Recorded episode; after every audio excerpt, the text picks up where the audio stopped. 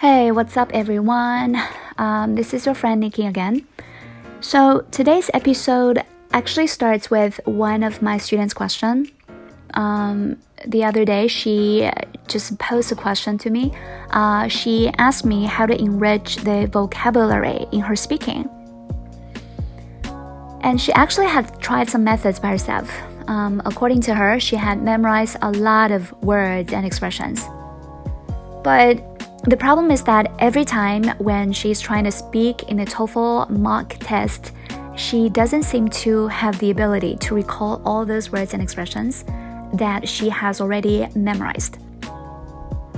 And that is why she right now gets very frustrated about this whole thing. And that is why she started to ask me about this um, question.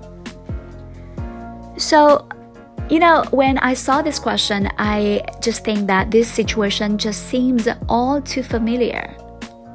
I mean, a lot of students are having this same problem, they're struggling. Um, they have worked very hard and they are definitely qualified to get a high score in the vocabulary part. Vocabulary part, if there is an examination just on vocabulary. But why do they still have a very small vocabulary when it comes to speaking?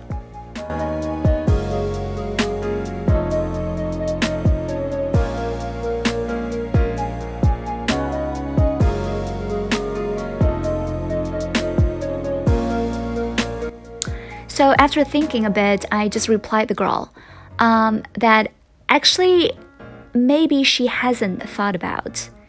Uh, maybe the problem was not at all her vocabulary, uh, because she had already memorized a lot. It was not anything about language at all. So the problem actually lies in her content of speaking. For example, uh, right now, I ask you to describe a beautiful day. But if you're constantly just describing the sky, the expressions are going to be very limited, right? I mean, you maybe you will say the sky is super clear, super blue, and very beautiful. Yeah, these expressions like clear, blue, and beautiful. And you probably cannot think of nothing else because yeah, when we think about the sky, we think about these words, right? But, you know, when you are describing the beautiful day, who says that you can just describe the sky? If you just extend your content a little bit, like if you describe the air, I mean, how sweet and fresh and moisturized the air is, then you will feel like you have used more expressions. And also about the beautiful day, you can describe the people. I mean, how people are wearing smiles on their faces and they're stretching their bodies in the sun and feeling happy and fulfilled and things like that. So, anyway, I, I just told her that the problem was probably not in her language, but the problem is in the content. But in the past, before I pointed this truth to her, she always thought that her language was not good enough, and she always thought that she should continue to memorize more words from the vocabulary books. And this is just a very typical example of how we are missing the point, and this is the reason why I am making today's episode.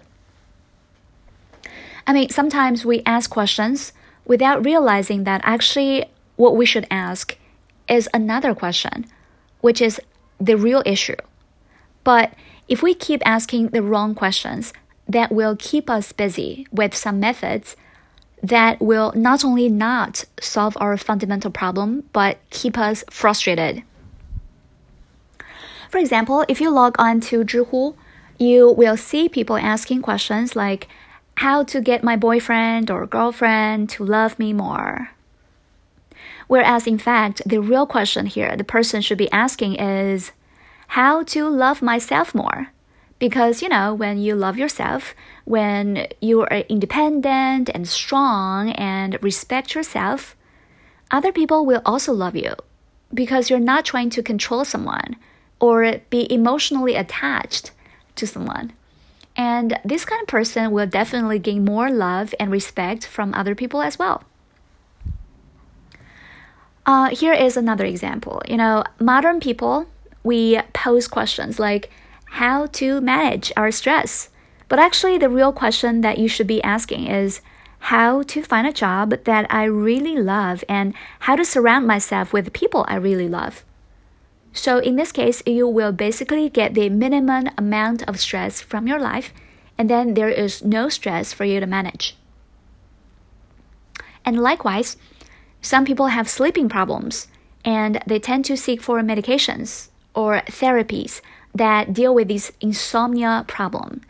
But the real issue is that maybe they have not well managed their daytime life. So at the point when they are in bed, uh, they're still ruminating about what they did not do during the daytime. And all these things bring me to today's theme. Let's address real issues in life. So for me, uh, even though you think you have a thousand problems or troubles in your life, they can be well solved by simply doing three important things eat well, sleep well, and exercise. So let me explain them one by one. Um, eating well is something that we have explored in the previous episodes, so I am going to go through it real quick. Anyway, you, you just try to feed your body with nutritionally balanced meals every time. And second, about your sleep uh, we need to protect it. We need to get really, really serious with our sleep. Really, because it easily gives way to something else, like our late night gaming time, like watching TV, or like our rambling thoughts at night. We just need to treat it seriously and get at least eight hours of sleep every night. And this is the first priority actually after 11 p.m. You know, I have been through bad sleep and good sleep myself, and I know firsthand how terrible it feels if I haven't slept well. And all the problems in my life seem to be bigger and more overwhelming. But if I have had good sleeping quality, I will wake up feeling refreshed, and I feel like I am ready to conquer all the problems that life throws at me. And uh, Third, uh, let's talk about exercise. You know, many people are now just associating exercising with a good body shape, but that's not all the things it does to us. Uh, exercising benefits our brain, making us more alert and more focused. And when you're physically stronger, you will certainly have more energy and courage to address your problems in life as well. So, um, these three things are something that I think are powerful enough to get us through any trouble. And no matter what you think your problem is in life, when you are protecting your sleep, exercise regularly, and eat mindfully, those problems will be eliminated by at least 80%. maybe not 80%, maybe it is 70%, but these are the real issues in life, guys and girls. So, what about the rest 20% or 30%? I think that is something that you need to deal with just by yourself. Right now, you can write down maybe 10 problems that you think you have in your life, and you go through them all, and then you specifically ask yourself, is this the real issue? Or is actually, or is this problem just something in disguise? Actually, we need to be asking something else. So after you have done this sort of analysis, I think that you probably will be more clear about what problems you need to focus your energy on. And of course, along the way, I think that frequently listening to my podcast is a very good idea as well because you know sometimes maybe i'm gonna say something that's that's gonna trigger your thoughts and maybe that's gonna give you some inspiration um, yeah, uh, this is this is basically everything for today's episode. Um, hopefully, this has triggered some of your thoughts a little bit. Uh, and especially at a time when Russia and Ukraine are at war, let's pray for innocent people and let's stay healthy and cherish what we have already got. All right, this is Nikki, and see you guys next round. Bye. Mwah.